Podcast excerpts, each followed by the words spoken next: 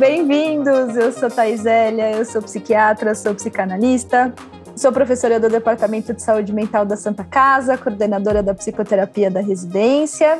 Cá estamos para mais uma discussão subjetiva de um filme lindo, maravilhoso, que todo mundo chora e que tem um monte de coisa para a gente falar, né? Um clássico, um clássico no livro e um clássico no filme. Mas já falo, Paula, que foi você que falou do filme. Se apresenta é... e daí a gente fala um pouco do filme. Sou Paula Capeleto, sou jornalista, sou psicanalista, sou professora convidada do departamento e pensei nesse filme A Espera de um Milagre porque, sei lá, né, eu acho que a gente está num momento propício para pensar em milagres, né, quando o desespero bate demais à porta, assim, a gente às vezes precisa acreditar em alguma coisa mesmo, né. Então, acho que foi um, é um filme antigo, né, eu acho que o pessoal mais novo não deve conhecer. De 96, Paula. Né? Não é 99? Eu achei que era é, 99. É 99. Ai, velho. Nossa. Eu achei que era coisa 2000 aí. A referência tá 2000 e... Quer dizer, 2000. 1999. É. Será que o livro não é mais... Será que Sim. o livro é 96? É, pode ser, né? Desculpa, ser. o livro é 96 o filme é 2000. Isso. 99. É,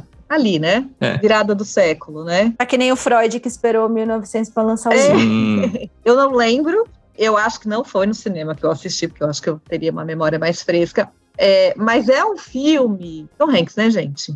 Não sei qual filme do Tom Hanks que não fica nesse lugar do imaginário que permanece, né? Então eu tinha assim uma memória desse filme muito afetiva, mas como foi diferente assistir hoje, de novo como foi diferente, porque vamos falar de 22 anos. Por mais que tenha me impactado, o filme impactou uma garota de 20 e poucos anos. De um lugar, pegou num lugar, pegou num jeito. Era um outro mundo também, aquela virada de século, né? Sim. Agora, puta filmaço mesmo, assim, né? Assim, de novo, aquela sensação de gente, é um filmaço mesmo, três horas de filme, né? Sim. Mas que, que obra de arte, né? Que filme espetacular, assim, que história linda. Eu costumo achar os, os filmes de Stephen King um pouco demais, às vezes, assim, algumas histórias, cemitério maldito, assim, deixa um desconforto, assim. Mas olha, o Jared's Game, que tá lá no Netflix, gente, é muito bom. Eu tentei discutir Jared's Game aqui inúmeras vezes, ninguém votava no Jared's Game na época que era, que era votação. Dica, assistam. É, podemos colocar agora que o negócio tá menos democrático, né? Bora lá. Mas achei, eu acho o, o A Espera de um Milagre diferente dessa coisa assim de embora seja um final triste, e é, né? E eu choro e chorei de novo. Eu achei que tão cheio de esperança. Assim, a primeira vez eu achei que foi um final mais amargo. Ficou para mim uma coisa mais amarga no fim do filme. E dessa vez eu não achei que ficou amargo. Talvez porque eu esteja mais velha, porque talvez agora o mundo não precise ter respostas tão felizes no final quanto eu esperava que tivesse lá em uns 20 e poucos anos, no, na virada do século. Mas eu acho que para começar, é essa impressão, assim, de ah, ainda bem que eu escolhi esse filme, gostei da minha escolha. Vitor. Bom, eu sou o Vitor, psiquiatra, psicoterapeuta junguiano, professor do Departamento de Saúde Mental da Santa Casa de São Paulo. E é, esse é um dos filmes clássicos, né? Eu também fiquei feliz quando a gente escolheu esse filme, quando a Paula sugeriu, e aí quando foi esse filme escolhido, eu, vai, esse filme vai ser legal. A gente assistiu em algumas etapas dessa vez, não porque o filme fosse arrastado, muito pelo contrário, porque a gente, assim, nossa, precisa dormir, porque amanhã tem que trabalhar, então a gente para agora, continua depois. Mas eu assisti esse filme algumas vezes ao longo dos últimos vinte e tantos anos, e é sempre um filme que traz questões diferentes para a gente discutir, perspectivas diferentes, né? Então, é um daqueles clássicos que vale a pena rever e rever e rever. Eu acho que tem bastante coisa para a gente falar hoje, né? Assim, muito rica a discussão vai ser. Então, um filme, eu já entendi, viu, gente? É 99 nos Estados Unidos, 2000 aqui. Um filme de Frank Darabont. Ele não fez nenhum outro filme que eu me lembre, assim, esse diretor. E o livro, né, como a Paula estava falando, é de Stephen King. É, eu vi no cinema, me lembro claramente, assim, é, e fui ver porque era Tom Hanks. Concordo com o que a Paula falou. Assim, acho que a, a nossa geração tem uma referência do Tom Hanks muito sólida, assim, né? De um cara que a gente ia ver os filmes porque era ele, né? É, enfim. E, e, engraçado isso, porque eu tenho outros atores de outras referências que também, né? Vamos ver tal filme porque é fulano. Me lembro de ficar muito, muito impactada Vi inúmeras vezes depois. Esse filme já esteve na lista de discussão dos, dos residentes. Eu, eu peço um trabalho para os residentes onde eles discutem um filme. Esse filme já esteve na lista de discussão. Então, revi também esse filme já com um olhar é, psicanálise, por conta da, da discussão dos residentes. Confesso que ver agora para essa discussão me traz outras tantas coisas, outras tantas referências, assim, engraçado, né? Como quando a gente vê e revê, e eu acho que se a gente vê esse filme o ano que vem e em outro ano vai ter outras coisas. Sabe aquela coisa de cada encontro é um encontro entre o analista e o paciente, né? Eu acho que cada encontro é um encontro com a gente e com o filme. Não tem, não tem jeito. A gente está num momento onde, onde pensar em milagres é diferente. Claro que tem as minhas referências de sempre, então para mim não é um filme para falar de pulsões, né? De vida e de morte. O que, que a gente entende por milagre? O que, que a gente entende o que, que é estar tá vivo, né? Assim, porque no final das contas, o John Coffey ele salva a vida da, da esposa do, do, do diretor, né? Da mulher que está com o tumor, mas de alguma forma, quando ele contamina o, o, o Tom Hanks, né? Com, o Paul com, com vida, o que, que ele faz pelo Paul, né? Será que aquela contaminação com vida era uma contaminação interessante ou não, né? O Paul vê todo mundo morrendo e ele continuar vivo, né? Então, acho que isso é uma baita coisa para discutir. Mas eu queria falar uma coisa. Hoje, quase que eu não vim. Ia ser Paulo e Vitor para discutir, e que eu fui levar minha mãe num procedimento médico, mas que foi muito rápido e muito simples, e daí eu vim para discussão. E aí eu só pensava assim: alguém precisa falar que ele não fecha o olho dele, alguém precisa falar que ele não fecha o olho dele, porque ele não pode ficar no escuro. Então eu queria começar pelo fim do filme. Mas é porque essa cena é tão bonita e é tão simbólica ele não fechar o olho, assim como eles não colocam o capuz na hora da execução, que eu, eu queria falar isso para não esquecer de falar porque para mim é um dos momentos mais humanos. Engraçado, ele tá morto, mas é humano aquilo para mim, é, é, empático aquilo para mim, sabe? É de fato tá no, ali empático o suficiente, né, para se lembrar daquela história, para recordar o que ele tinha pedido. E outra coisa que eu quero falar para eu não esquecer, este os filmes eles não são gravados na sequência que eles vão aparecer na tela, né? Ou a grande maioria dos filmes não é gravado dessa forma só se isso for um recurso solicitado pelo diretor, por exemplo, o filme Non-Stop, enfim, onde isso tem uma outra justificativa. Mas este filme, ele foi gravado na sequência das cenas por conta do Michael Clark, que não era um ator, né? Assim, não, não é um ator de formação. E o diretor optou por gravar o filme na sequência do filme para que o Michael tivesse maior facilidade de entrar no, no, no personagem do John Coffey e fazer as cenas. É um, uma curiosidade do filme. Mas bora lá, só falei as coisas para não esquecer. Filmaço. Não, eu não sabia dessa coisa do, do ator. É, uhum. Mas faz todo sentido, parece, né? Ter sido gravado desse jeito. Essa história ter sido contada assim. É porque eu acho que faz sentido para mim, porque eu acho que é, tem um tanto de uma emoção genuína ali, né? Não dá essa sensação de que o que acontece Sim. ali realmente é uma coisa que vai um pouco para além dessa coisa. Tá certo que o, o cinema é mágico. E no, dentro do filme eles falam isso, né? O último desejo dele é assistir um filme, ele nunca uhum. assistiu um filme. E ele fala que são anjos, e o, o filme, na verdade, começa assim, né? O é. filme começa com Tom Hanks velhinho, lá no asilo, assistindo aquela cena Ai, gente, como é que é o nome do, do dançarino? Do I'm in Heaven, da música. É, e aí tem um. Ele lembra, né, dessa cena. É, a hora que ele ouve, que ele vê a cena, ele retoma o passado, né? Ele sai chorando da sala. Uhum. E no final do filme, quando o Joe Coffey assiste o filme, ele fala que são os anjos, né?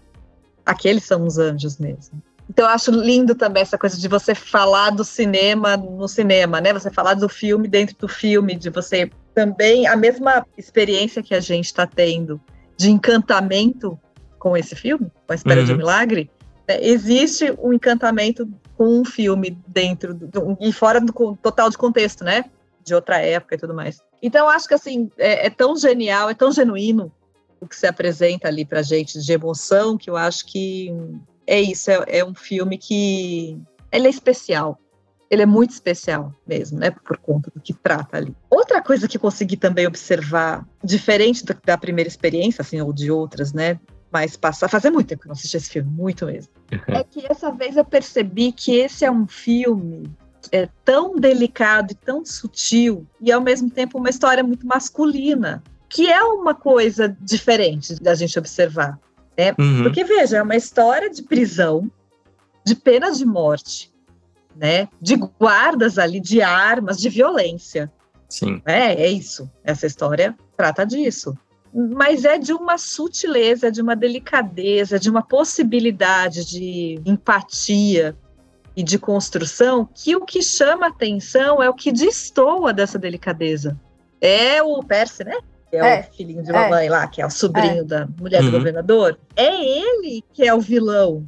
Tem o, o, outro maluco lá que chega depois. Wild Bill. Wild mas Bill. ele tá mais, sei lá, do que, que, lugar que a gente inscreve ele, mas de perversão, aquele guarda tá de sadismo, né? Aquele Sim. guarda tava muito mais presente, muito mais concreto. Então eu achei, caramba, que coisa interessante. É um filme de homens, as mulheres são muito coadjuvantes e muito pontuais ali, né? Tem a mulher do Tom Hanks e tem a mulher que é curada ali no final. Melinda. A gente não vê outra mulher na história, nem tirando a importância dele curar a mulher e do Tom Hanks conseguir transar com a mulher dele, né? Conseguir voltar com a questão da sexualidade. Mesmo a questão da infecção de urina, né? A infecção na bexiga que ele tinha, a mim ficou parecendo que era uma coisa de próstata mesmo, porque ele pensando eh, que, que trazia uma impotência para ele. Embora ele é. fale da sulfa, ele fala que não quer contaminar. Não, eu, eu acho que até é uma, uma infecção urinária, até pela cena do xixi. Aquela cena que ele faz xixi no jardim, né? Que a gente da ficou zoando. Que agonia, que agonia, é, né? Aquilo é, aquilo é muito infecção urinária, mas o lugar ali que ele traz de volta pro Paul é um lugar de potência. De potência. Que se traduz ali na, na coisa da, dele ter transado com a mulher, sei lá, eu quantas vezes à noite, né? Ela fala, não tô reclamando, mas o que, que, é que tá acontecendo aqui? Uhum. mas ele traz um, um, outro lugar, porque a potência do Tom Hanks, do Paul, ela vai crescendo ao longo do filme. Sim. Por exemplo, o discurso que ele tem ali com o Percy, quando o Percy tá na solitária,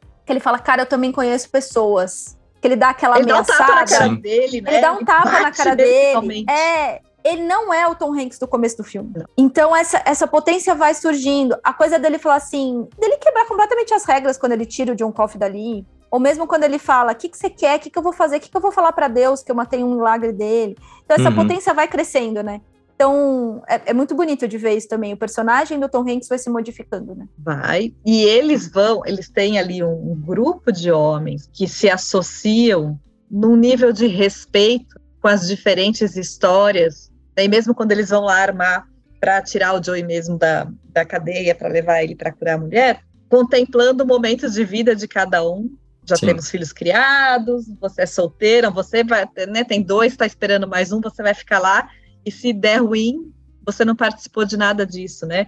É de uma beleza, de uma irmandade, assim. O que acontece ali, fica ali. É, que também acho que, mesmo no começo, mesmo quando o chefão vai lá falar e fala da doença da mulher, que ia fazer o exame e tudo mais, é de uma delicadeza um com o outro, mesmo hierarquicamente superior. Uhum. É isso, é um filme com uma pegada entre homens que é difícil da gente observar, né? No geral, nas histórias em geral americanas, assim, que tratam dessas coisas de, de cadeia, então, assim, já foge tanto do, desse padrão de uma certa brutalidade ou de uma certa impossibilidade de tratar de coisas mais subjetivas, mais sentimentais, assim, com, com clareza, com a possibilidade de se falar daquilo. E pensando nisso que você falou, Thaís, de pensar o quanto realmente a gente precisa do John para a gente entender o processo de todo mundo ali. Porque é a passagem dele ali, ele não tem história.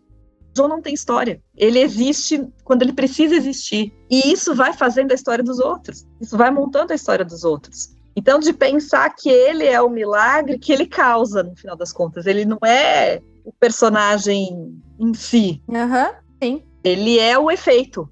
Esse é o milagre, né? É o efeito que ele causa na vida de quem ele toca ali. Isso também é uma coisa muito interessante da gente pensar, né? Eu acho que quando você fala essa coisa do, dos personagens muito masculinos ali, eu acho que tem uma coisa anos 90 que esse código de ética, de relacionamento masculino que você não fala sobre os sentimentos. Ah, é, não fala sobre o Bruno, mas você fica com, assim, eu entendo que você vai falar e o que acontece aqui na, na Green Mile fica na Green Mile. Então, o que acontece aqui no corredor fica aqui. Então, a gente vai se apoiar e eu não vou contar que você fez isso, eu também vou acobertar você, que é o Percy, que é o vilão, porque aqui o que acontece fica nesse código. E aí você vai criando um relacionamento, um padrão de relacionamento que às vezes é respeito, às vezes é cumplicidade, né, no sentido bom, às vezes é cúmplice no sentido ruim, né? Cúmplice de um crime que aconteceu ali. Mas acho que as coisas vão sendo criadas dessa forma. E o John Coffey, ele é. Ele simboliza alguma coisa, né? Ele tá ali como o, o próprio Paul fala, como uma força da natureza, é um milagre que vem para promover a mudança das pessoas. Então, imagina, o tempo todo você trabalha num lugar em que a sua relação é super afetiva lá. A gente não, não descobre qual que é o crime do, do Delacroix. Né? Parece um cara super legal, super bonzinho, mas ele foi julgado, condenado à morte. E né, as pessoas que estão lá, imagina você ter que interagir com alguém, se afeiçoa a alguém que você sabe que é culpado, ou imagina, né, que é culpado de um crime, que vai ser sentenciado à morte. Então também é uma situação, acho que muito pesada, que você não pode ter esses laços afetivos muito claros ali, fica só na coisa debaixo dos panos, do sutil. E a princípio fica nessa defesa de que eles fazem isso e falam baixo e não gritam para manter a ordem, é. né? Seria uma ferramenta para manter os presos Sim. sob domínio, sob controle. E quando as relações vão mudando depois da chegada do John, essa coisa vai se escrevendo de outra maneira. O ratinho é permitido, né, gente? Uhum. Então, assim, a primeira morte que acontece que é daquele homem que tem o cabelo mais comprido, o que, que eles falam que ele é? Eles chamam ele, não sei se de alguma coisa indígena, não, não lembro direito é, que, que, alguma coisa assim. referência que eles fazem, né? Sim. E é uma cena linda também, porque é aquela cena que ele fala que é o momento mais feliz da vida dele, uhum. que é o momento que ele está na ele montanha, quando ele casou com a mulher, que a mulher, ele, ele via a imagem da mulher na, na luz da fogueira ali e tudo mais, né? Uhum. E que ele acha que a morte, o paraíso deve ser aquilo, né? deve ser aquele melhor momento da vida. Tem uma escuta, né? Tom Hanks oferece uma escuta para aquele prisioneiro que está para muito além do protocolar ali. Ele treina muito, ele ensaia muito, né? A coisa da cadeira elétrica, né? O procedimento todo para evitar qualquer. É, é, é, muito técnico, justamente para evitar é, que a coisa é, descambe para crueldade, né? É como se fosse tão cruel quanto precise ser, só nem um centímetro a mais. Então, mas isso também foi algo que me pegou dessa última vez. Porque hum, a gente até falou isso, eu e o Vitor, né? Uhum. A coisa das pessoas precisarem daquela morte, daqueles crimes. Então não basta você condenar alguém à morte, você tem que condenar alguém à morte desta morte. Vai eletrocutar na cadeira. Sabe a hora que a, a mulher lá do, do John Coffey vira e fala assim: tá doendo porque mereça que, que doa, né? Ela é, não sabe que não Quero ele. que você morra duas vezes. Né? Morra duas vezes, eu quero que você morra duas vezes, isso mesmo. Eu acho que é uma mistura ali do que começa aparecendo como justiça, mas no fundo as pessoas estão ali para assistir a morte, elas estão procurando vingança, não justiça. Porque não basta que a pessoa morra, eles querem saber que a pessoa sofre. É claro que aí o, o personagem, né, o como chama? O Delacroix, ele não tem lá esponja molhada e aí as pessoas também não aguentam e vão embora porque aí passa do limite. Talvez se fosse um, um sádico, não, igual o, o Percy. Percy. O Percy também, ele dá a entender que ele fica meio incomodado, mas no fundo você percebe que não, né? Assim, é quase como, nossa, estourei uma bombinha aqui, olha, estragou esse negócio, ficou meio assustado, mas dá meio a entender que ele né? Não, ele não tem humanidade não, nenhuma, não tem, né? Não tem. Não tem. Então, e as pessoas elas estão lá, eu acho que é isso, assim, o, o fato delas estarem lá para ver, para pedir, né? Entender que tem um sofrimento, acho que começa ali com uma desculpa de justiça, que é o, o que o, o, o Paul, o Brute, né? O pessoal lá que trabalha com, com o Tom Hanks, eles estão tentando prover da maneira mais asséptica técnica, possível, né? técnica, então é justiça. Você foi condenado. É tudo bem que eu imagino que é um texto que eles que falar para todo mundo, mas é isso. Você foi condenado e está aqui a sua pena. Né? A eletricidade vai passar pelo seu corpo até que você morra. Uma coisa super técnica. É, assim, você foi julgado, né? Teve um juiz justo. Dizer, ou seja, todos nós aqui entramos num acordo Sim. que isso é o que existe para ser feito, que é um jeito da gente também diluir a responsabilidade. Sim. Dissociar, é. né? é. Mas de qualquer forma, assim, eles estão lá para aplicar o que foi decidido de comum acordo. As pessoas que estão lá para ver, eu também entendo assim, né, o lado. Elas não estão lá para ver a justiça ser aplicada, elas estão lá para vingança. Por isso que tem uns pedidos de tomara que você morra duas vezes, tomara que você sofra, tomara que doa. Então, eu acho que tem isso ali que é representado no filme. E é algo que está, vamos lá, né? Vamos, vamos Thaís e as, e as pitadas de, de, de realidade psicanalítica, né? É algo que está em todos nós, né? Porque se fossem minhas duas filhas e eu, e eu achasse que era ele, né? Tivesse a convicção de que era o John Coffey, eu queria que morresse 20 vezes. Né? Volta que eu vou arrumar outra forma de morrer. Então, é humano. Faz parte. Mas é muito pesado ver também, porque você sabe que ele é inocente, né? E daí a, a, a grande sacada ali, né? Sabe que ele é inocente, que ele tá pedindo para morrer por um outro motivo, porque ele não aguenta mais, como ele fala, ele tá cansado, né? Tô cansado de ver as pessoas morrerem por amor. E, e, e imagina, deve ser muito, muito complexo mesmo para um psiquismo que tem aquela, aquela vivência e aquele poder. Mas é muito estranho ver, né?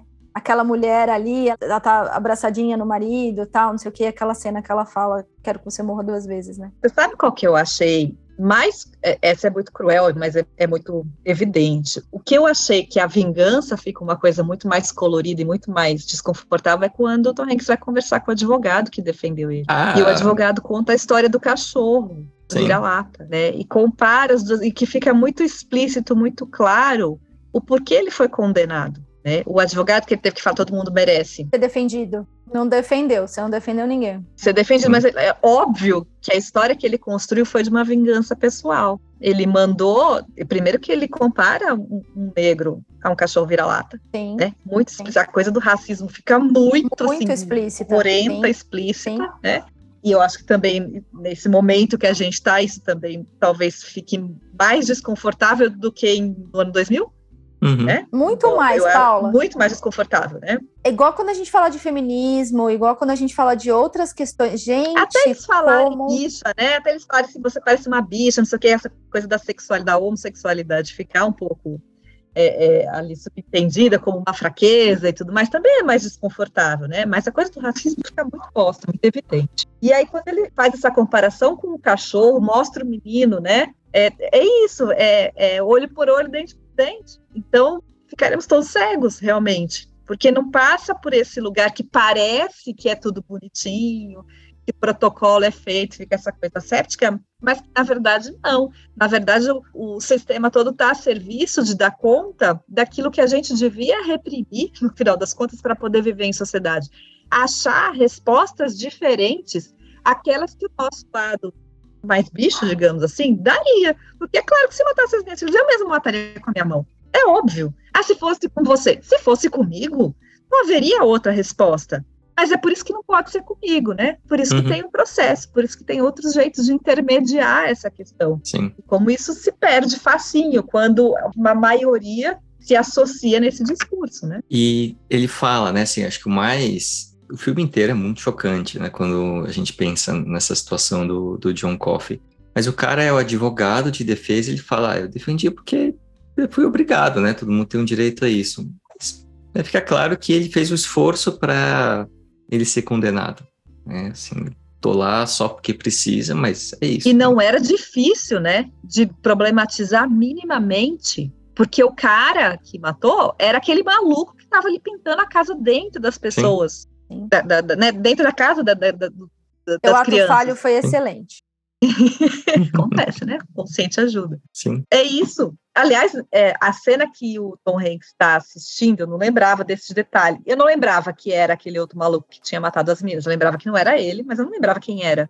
Quando começa a contar, né, a reconstituir a cena, eu quase acreditei que era o pai que tinha matado as meninas. Quase. Sabe quando você ah. fala assim? Sim. Mas porque mostra ele, né? Mostra ele cuidando da casa e, uhum. e a cena é, começa sim. com esse pai, né? E aí eu fiquei pensando assim, puta, é, realmente, né? Ninguém problematizou, ninguém levantou a menor possibilidade de não ser aquilo que eles estavam vendo. E que eles estavam vendo, e acho que entra uma outra camada que é aquilo que eles estavam vendo, sim, porque ele tá com as duas meninas ali, mas ele é um homem negro. Sim. Né? É, e, e em nenhum momento tem um questionamento. Né? Gigante, né? né? E forte, né? A coisa dele ser muito grande, eu também fico muito. E, e assim, né? O ator, né? O, o Michael, Michael Clark. Clark ele era segurança de alguns atores é, hollywoodianos importantes, e daí ele começa a fazer pequenas pontas no filme, e ele faz essas pontas, ele mesmo fala isso, tem uma entrevista dele falando isso, porque ele era daquele tamanho. Então, as uhum. pontas que ele fez inicialmente nos filmes eram por causa do tamanho dele. E este papel também, né? Assim, tem uma coisa do tamanho que ele é claro que tem um jogo de cena ali, né? Para ele ficar maior ainda, Sim. enfim, né? A proporção da, da grade, tem uma série de, de questões ali. Mas é, o fato dele ser um homem negro grande. E claro que as pessoas que olham aquela cena, né, também estão olhando para ele como um homem negro grande, né? Então, Sim. do mesmo jeito que eles têm aquele impacto, quando ele chega na, na Green Mile, né? O que, que aconteceu com a suspensão do carrinho, né? É, quebrou a suspensão, suspensão do carrinho, né? Uhum. E aí que depois o, o, Paul vira pro, pro cara que persegue o House. Como que é o nome? O Brutus, Brute. O Brute. Chama de Brute, brutão. Tipo, cara, eu achava que você era grande, né? É. Então, assim, tem esse lugar também, né? Dessa coisa dessa. Como a gente coloca. E aí eu vou falar uma coisa que para as mulheres é, também é muito difícil, né? Como a gente coloca qualidades e defeitos através simplesmente de um corpo que a gente olha, né? Ué, mas no caso das mulheres por motivos óbvios, né? Não, então, é. mas, mas Paula, você acha que também não tem um desejo de ser um homem daquele tamanho? Uma inveja, você quer dizer, é, né? É, um desejo, assim, né? né? De, de, é. Sim, sim, sim. Claro é, é sim. Na verdade, eu acho que esse personagem, ele realiza uma coisa, ele traz pra gente uma questão, assim, de credo que delícia. Sim, né? uhum. mas muito. E ele é uma é, é, aquele tamanho todo que não precisaria de corrente nenhuma, né? Porque ele era manso. Ele era um menininho, ele tinha medo de escuro. Daquele ah. tamanho todo, né? O único pedido dele era que não apagassem as luzes, né? Porque ele tinha medo e é justamente de escuro. as luzes que ele quebra. Sim, Sim, e assim, ele na verdade tem medo Acende de uma escuridão. Quebra, né? Acende e quebra. É, porque o excesso dele né, leva para a escuridão, justamente pensando nesses termos, desse excesso de bondade, uhum. de pureza. A hora que ele sai da cadeia, gente, que ele pega o matinho para cheirar, que ele vê a estrela, ele vê uma velhinha numa cadeira, né? Sim. É. A senhora não sei o que lá na cadeira. É de uma ingenuidade, de uma pureza, né? De um negócio assim lindo de observar de um menino. Então ele traz essa coisa mais pueril, assim, revestida, né, com a potência máxima humana, né? Que é esse homem grande e forte que poderia dar conta, que é o, o oposto do Percy, né? né? Que, que exerce esse pequeno Exato. poder. É. É, que de, é propósito, de propósito. Né? É o contraponto é. exato, né? Uma pessoa exato. cruel, uma pessoa má, uma pessoa insensível, bundona no final das contas, né? Cusona pra cacete, né? E que não aguenta e enlouquece, né? Não, que é ótimo. É muito irônico, né? Que ele, ele, ele queria o emprego, né? No, no, no hospício no e hospício. ele acaba internado no hospício, né? Sim. Excelente. Não, é um filme que, de algum jeito, também sustenta a nossa vingança. Sim. Sustenta super. Não, a hora que eles colocam o Porcina solitária... É, isso Ai, que delícia. Exato, é esse Exatamente. Errou, né? É, porque ou mesmo quando o, o Wild Bill morre, sim, também sim, tem uma vingança ali. Sim, né? Super. Quando ele toma os tiros, você fala, ah, filho da mãe, né? Palhaço. Morreu, para não falar o palavrão aqui, né? Sim. Ah, morreu, né? Entendeu? Poderia ter sofrido mais? Poderia. Mas não, aí, ó, de novo, ó, ó, duas vezes. Mas a gente também se vinga ali naquela cena. É. Que coisa, né? Então, que coisa a gente negar isso, né? Exato, como que o cara escreve isso, ele vai trazendo essas coisas através das personagens. É, é, é muito bem colocado, é muito bem pensado, né? É isso que descreve um clássico.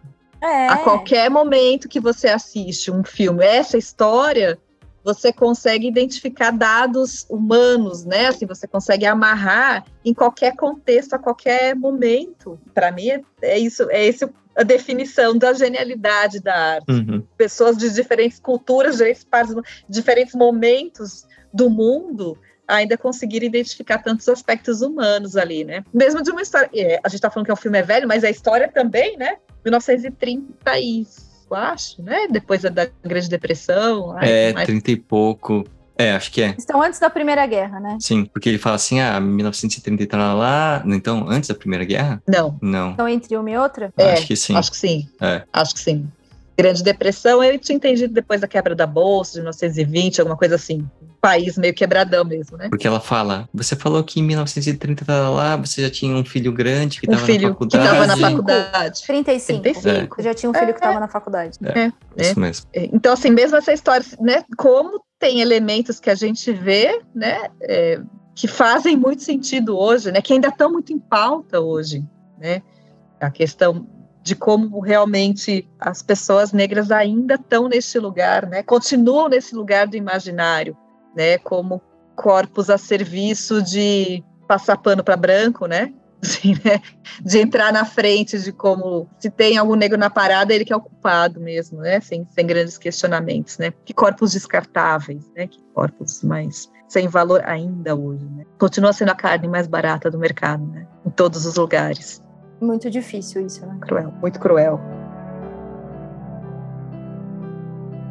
Sandro perguntou aqui: o fato de do prazer em assistir à morte de uma forma tão horrível poderia ser uma projeção inconsciente de alguém que queremos também matar em nós? Sim, Bela pergunta. eu acho que tem um, um lado, né, de se eu vejo alguma coisa terrível acontecendo, mas que a gente se identifica, né, assim, então como é que eu vou desejar a morte do outro? Será que eu também desejo, né, a morte, mas eu quero que punir? Então, acho que isso dá uma aliviada em eu sentir aquilo, eu vejo externamente, eu vejo aquilo está sendo eliminado por um breve momento, olha só como eu sou bom, e eu vim aqui, né, ver a justiça barra vingança acontecendo. Eu acho que o filme é interessante, eu vou aproveitar a pergunta para lançar uma outra pergunta alta, né, polêmica. Tá todo mundo no mesmo lugar, na mesma milha, lá no mesmo corredor, ou como paciente, paciente, olha o ato falha, né, ou como prisioneiro, ou como carcereiro, e é a presença do John Coffey, eu acho que o que ele simboliza ali é o, a pureza, a inocência, a pureza, e assim, se o cara ali não era ator antes, né, ainda bem que alguém descobriu o cara, porque você consegue sentir, né, aquela cena que a Paula eh, citou, dele pegando as folhas, né, e entregando igual uma criança, assim, é muito, muito legal. E as pessoas que têm esse lado, elas vão sendo tocadas, né, então o Paul, é muito legal que o nome do, do cara lá que persegue o House, o Brutus, ele é chamado o tempo todo. Brutus. Você só descobre que é Brutus no final, porque o tempo todo é brute, ou bruto, né? Ou brutal. E ser muito, pô, mas o cara não é nenhum nem outro, né? O cara é Uhum. parceiro lá. O Dean que chora, né? Quando tá executando lá o John. Então, todo mundo é tocado. Mas algumas pessoas parece que não, não são. Então, o que eu, eu entendo ali do, do que o filme traz, que é uma discussão que a gente sempre tem, né? Então, eu acho que tem pessoas que não tem nada de bom. Não são boas. Wild Bill e o Percy, eles não são. Eles tiveram o mesmo contato ali com o John Coffey E eles não mudam. e eles não mudam. Concordo. Eu acho que tem alguma coisa que é impossível de ser tocada. E o contraponto disso, que eu acho interessante pensar, que talvez seja mais esperançoso, é que pessoas boas também fazem coisas ruins.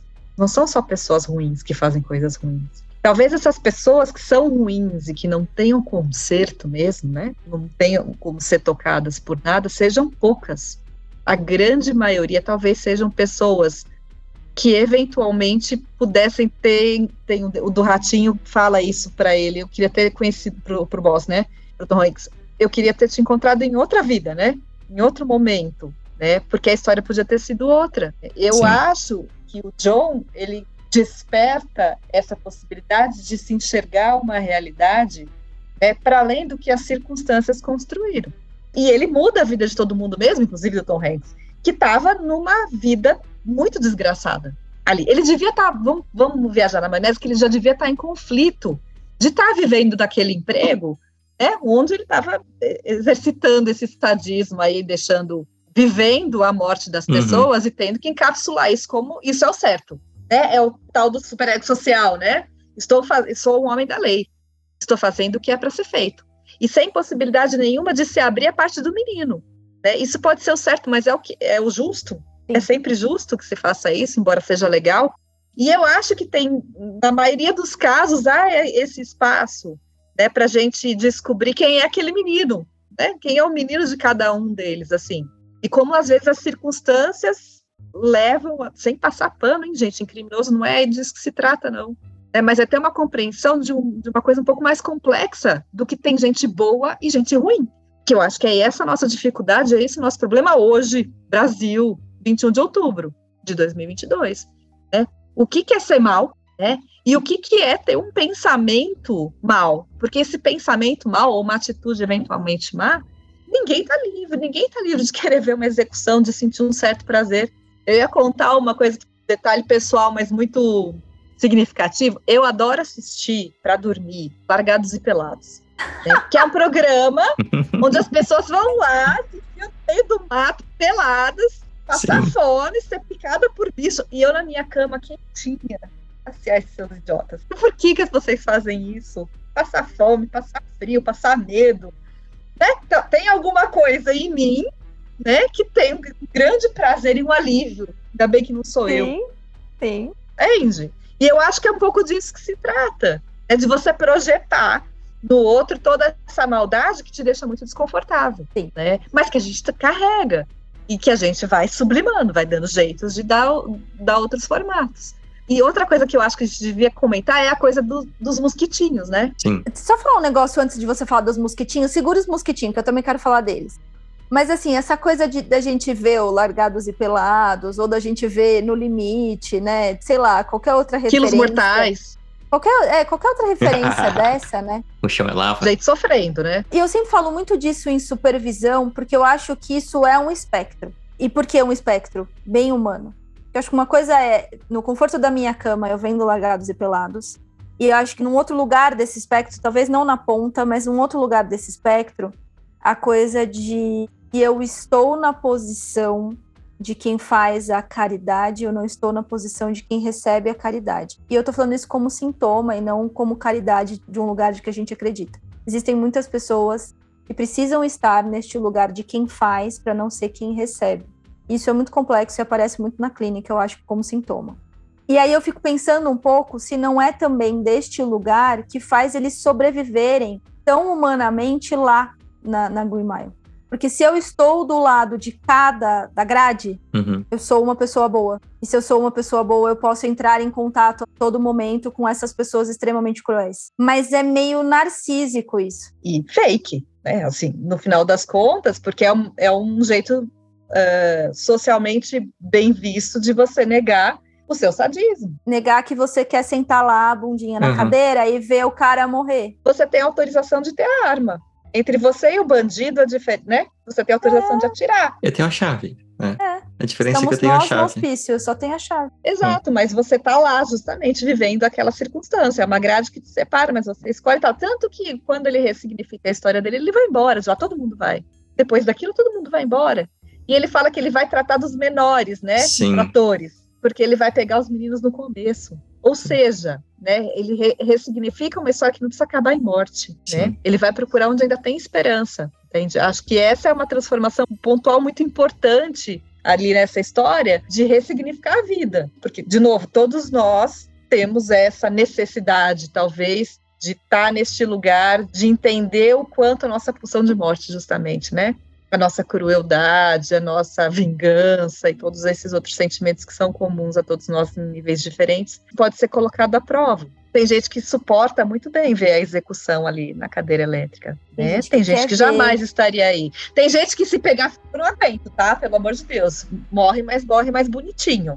Não torra muito, não. Tem gente que pede pra estar tá lá, né, na frente, assim, tipo, eu quero apertar o botão. Ah, tem gente que chega né? cedo, né? Sim. Exatamente. Isso é muito importante. Sim uma das coisas que tem lá, né, do que ele fala que o John Coffey me na verdade é amiga dele que fala, infectou com vida. E é assim, o tempo todo o Paul começa doente e aí ele se cura, né, fica lá potente de novo, mas ele lida com morte, né? Então ele tá lá nos momentos finais do, dos prisioneiros que ele vai executar, ele vai falar que morre e depois ele muda. Ele fala, não, eu não quero pegar o final da vida e a morte dessas pessoas.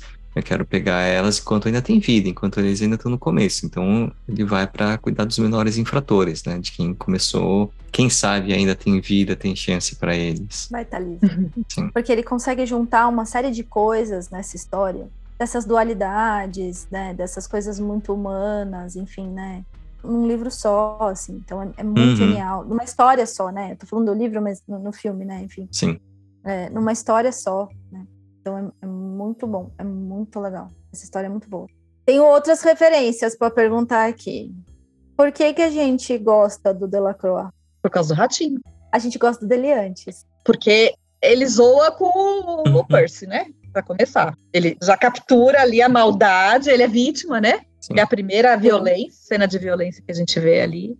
Ele quebra os dedos do cara, então pronto já, né? Sim. Ele é agente, né? Da cena que ele começa a ficar berrando que chegou um. é ele já começa exercendo esse de ser o cara que pega na mão do outro e fica gritando pra todo mundo que o cara é condenado, que expondo o outro, né? Que cretinice. Então, assim, ele já começa causando essa. A gente já sabe quem é o bonzinho da história quando começa, quem não é. Então, eu acho que é por isso que a gente gosta, mas eu gosto do ratinho mesmo, assim. Eu adoro que eles não matam o ratinho. Coitado. do De novo, revela tanto, né? Revela tanto de uma bondade, não é? Jogar a comidinha pro ratinho, né? É vida que tá ali, né? É um respeito à vida que tá ali, é tão simbólico. Não, é total pulsão de vida, né? O, o movimento que ele faz. Parece que no livro, a personagem do Delacroix é uma personagem, você sabe da história, é extremamente cruel, a história, enfim, é, do porquê que ele tá ali, né? No filme a gente não Hum. sabe. A gente não sabe. Mas essa coisa dele jogar a comida pro ratinho, dele treinar o ratinho, né? Ou mesmo da conversa que eles têm com o Delacroix antes é, do Delacroix morrer. E eu fico sempre na dúvida que eu assisto esse filme se o Delacroix tá sendo enganado ou não, né? Se ele cai ali na, na história do, do Mouseville. Porque eles ficam ali, não, ele vai pro circo, não, não sei o quê. E o Delacroix dá uma risadinha ali. Tem horas que eu acho que o Delacroix entende, tem horas que eu acho que o Delacroix é enganado, entre aspas. Mas aquilo é muito da ordem da pulsão de vida, né? A sua história vai continuar. Você vai pagar pelo seu crime e, e vai pra cadeira elétrica, mas a sua história vai continuar. Quem é que vai cuidar do ratinho, né? Eles estão ali Uhum. discutindo quem é que vai cuidar do ratinho, né? Então, eu acho que é também por isso que a gente se apaixona pelo Delacroix, né? Por isso que eu acho que a Paula tá trazendo, é pelo ratinho. Eu acho que é por essa interação, pulsão de vida que acontece ali, né? Do mesmo jeito que a gente se apaixona pelo John Coffey na hora que ele divide a broa com o Delacroix e não divide a broa com, com o Wild Kid lá, Wild Bill. com, com o ratão, né? Então, é, tem, tem muita coisa, tem muita coisa pra gente falar dessa pulsão de vida, né? É, É. Mesmo o humor da outra lá. Eu acho importante a gente pensar nisso que você puxou, Tata, porque assim, nesse filme, né, é, esses homens são capazes de construir uma história, uma narrativa para as pessoas que estão ali. Elas estão privadas da liberdade, vão ser privadas da vida, cometeram crime. A narrativa delas é uma narrativa que caminha para a morte, para a condenação, né, para o isolamento, para a impossibilidade. E as histórias vão sendo apresentadas desde esse primeiro que raspa só a carequinha ali, que fala do momento mais feliz da vida dele com a mulher e tudo mais. Imagina que aquilo é o paraíso.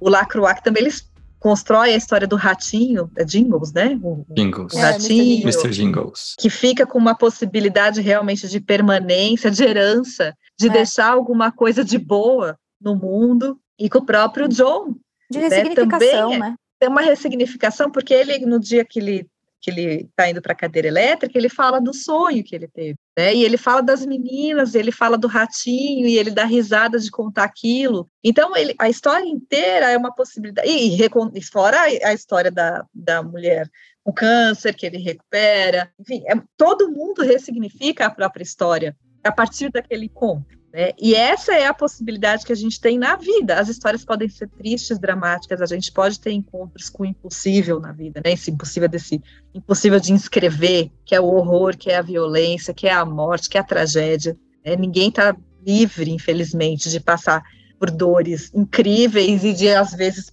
enfim, situações em que se arrependem muito depois das atitudes que tiveram mas todo mundo talvez tenha essa possibilidade de contar isso de uma forma a que isso se encaixe em algum lugar, que seja possível.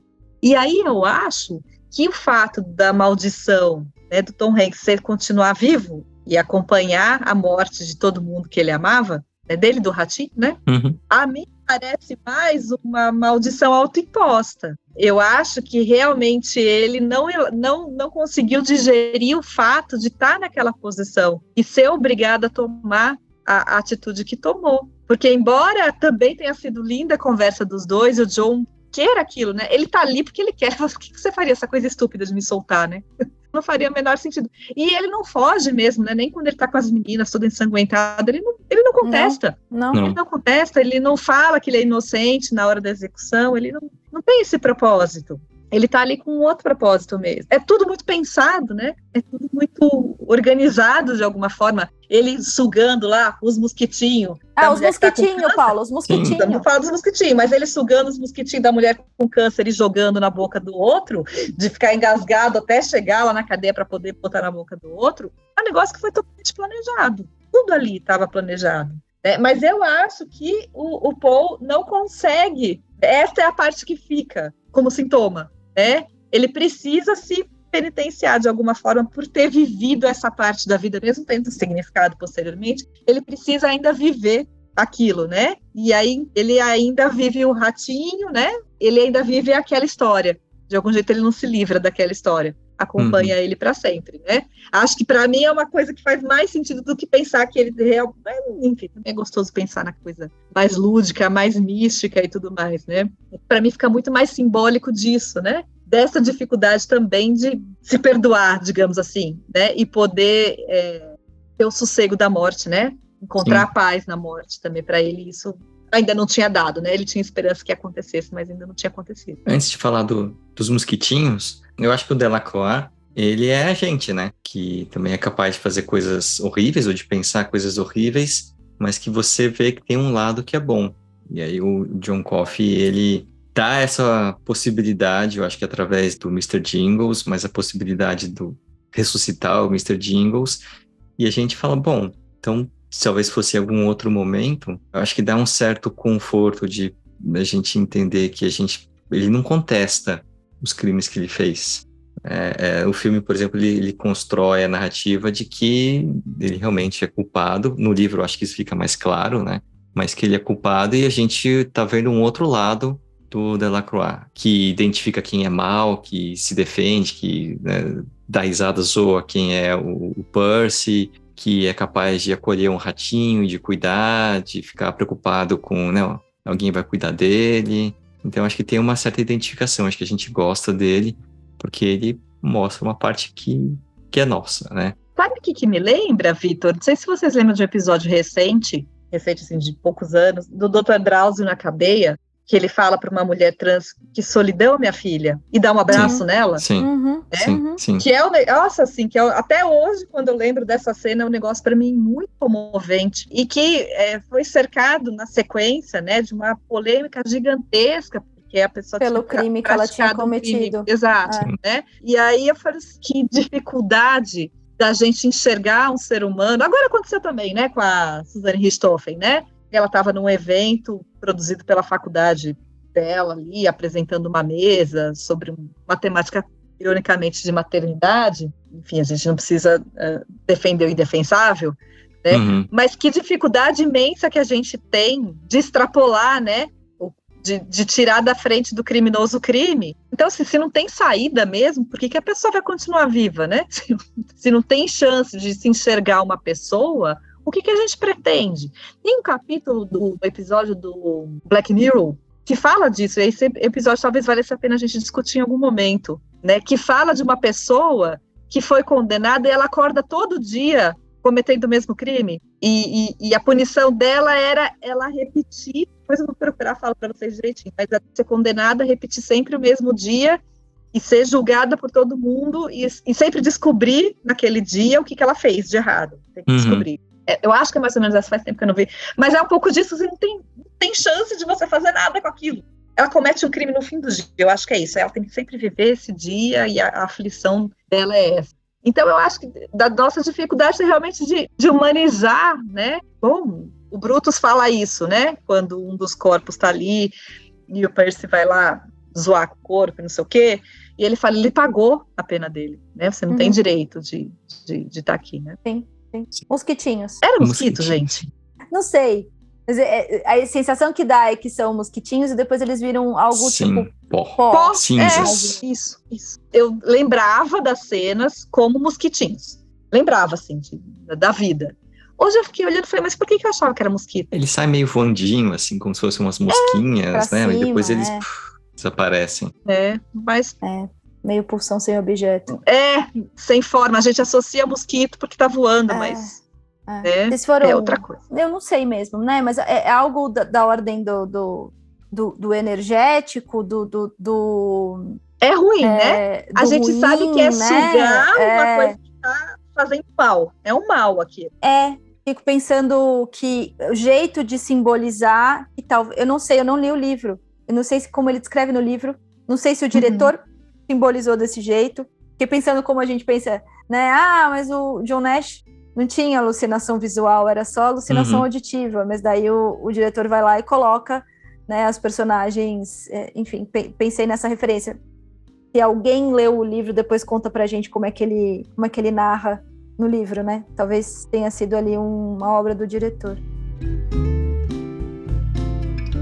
O que, que eu fiquei pensando, ouvindo vocês falando sobre a trajetória do Tom Hanks e essa coisa dele não morrer? Aham. A morte ali do John Coffey, né, pro John Coffey, o que significa aquela morte, é um significado diferente do que a gente, é, normalmente como bons neuróticos, olhamos para a morte, né? Uhum. A morte ali para ele é o alívio, é o lugar de tipo, não, não aguento mais, né? E de alguma forma, na hora que ele fala aquilo pro Tom Hanks e pra gente, e pra mim, Thaís, que gosto bastante do conceito de pulsão de morte, vocês já devem ter percebido isso nos últimos podcasts por aqui. Eu acho que ele mostra pro Tom Hanks esse outro significado da morte. Essa morte do descanso, essa morte do, do zero do psiquismo, essa morte do, do tá muito difícil. E será que tem a ver com isso o fato do Tom Hanks não se deixar morrer? O conceito de morte ali para ele muda de alguma forma e ele não, não vai atingir esse conceito como o John Coffey atingiu? Será que essa contaminação de vida tem a ver com ter olhado para essa morte de uma outra forma? Não deixa de ser curioso que a maldição seja uma vida, entre aspas, Uhum. eterna. Uhum. Então, assim, porque a maldição até então era a morte. A cadeira elétrica. Não é? Essa é a pior coisa que podia Sim. acontecer era você ser fritado ali na cadeira elétrica. né? E o que ele recebe é uma maldição oposta.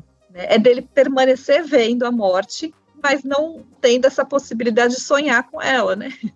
De atingir esse lugar de, de alívio. né? Ele fica só com sofrimento. Mas por isso que a mim parece uma coisa que faz mais sentido ele realmente ter concebido uma maldição para que ele pudesse lidar com aquela dor do, daquela vivência da culpa. Acho que é culpa mesmo, né? De ter, porque por mais que para o John tenha sido um alívio, para o Paul não, né? Para o Paul foi um lugar assim, uma judiação, né? Assim, uma, uma, uma, uma pena, um milagre daquele. Era um cara religioso, Paul era um cara religioso. Ele oferece uma oração, né? Pro John e o John fala só se você precisar da oração. Então eu acho que é uma inscrição de uma culpa, porque associa muita coisa do milagre, da coisa divina, né? E que ele, ele precisa se penitenciar. né? E aí ele quase que não merece né? esse descanso, esse, esse lugar onde ele possa encontrar paz. né? De qualquer jeito, é só uma leitura, né, gente? A gente, a Ah, gente sim, inventa sim. as formas aí. A gente vem- cola as coisas aqui. Estamos aqui para isso, né? Bora para as considerações finais, vou deixar o Victor puxar a fila. Bora. É, eu acho que o, o Tom Hanks, que essa maldição ela- existe, Tom Hanks, ele poderia se matar, né? Ah, vou lá e me mato. Eu acho que tem o fato dele ser religioso, mas aí também tem o fato de ser um- uma dádiva, um presente do John Coffey, que depois ele entende como uma maldição.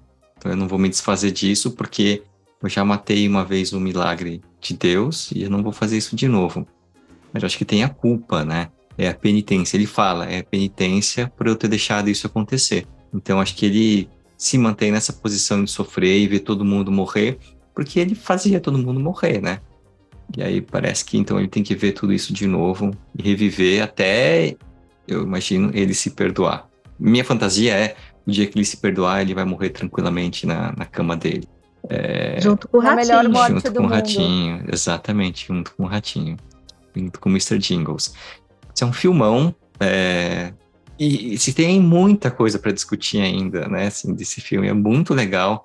E aí, com certeza, se a gente for assistir daqui cinco anos e discutir de novo, vão ter outras coisas para a gente discutir.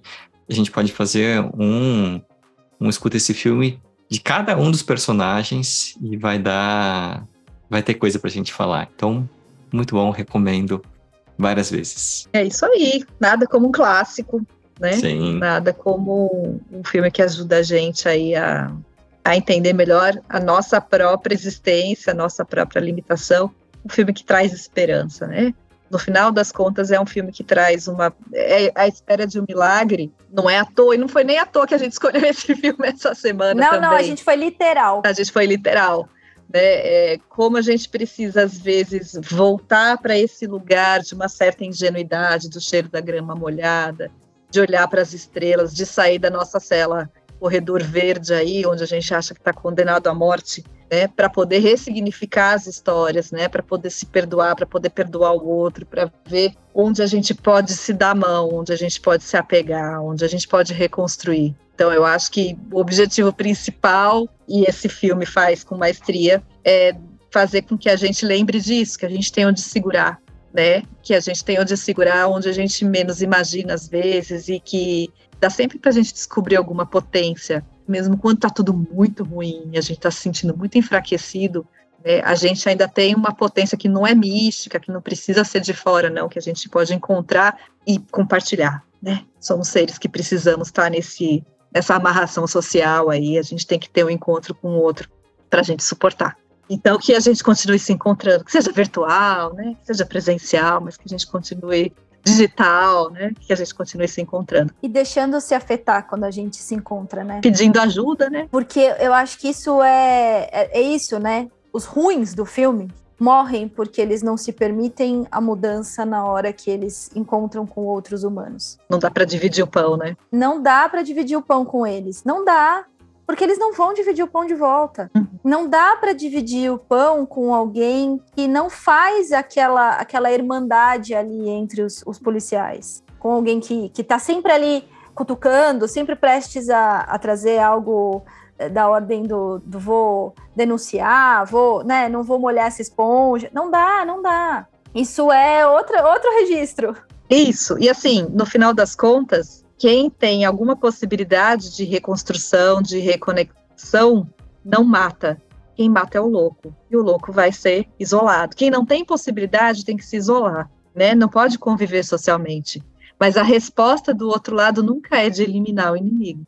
Que fica muito claro eles não matam ninguém né, por vingança, eles matam dentro da, daquela regra que eles até questionam, né, mas quem mata com crueldade, quem, esse precisa ser, nem é morto não, é isolado mesmo, é tratado e isolado, porque realmente não dá para conviver socialmente com quem é cruel. E, é, quem é cruel, né, quem é cru, quem é cruel, né, e os dois eram, né, e de novo, né, putz grila, como o cara é bom, porque o final ali, né, onde o Percy mata o Wild Bill, é muito bem pensado, né? Assim, é muito. É, é, é uma, uma mudança. Mantém a coerência. Você não tá é. esperando, mas que mantenha a coerência. Você fala, nossa, como que eu não pensei nisso?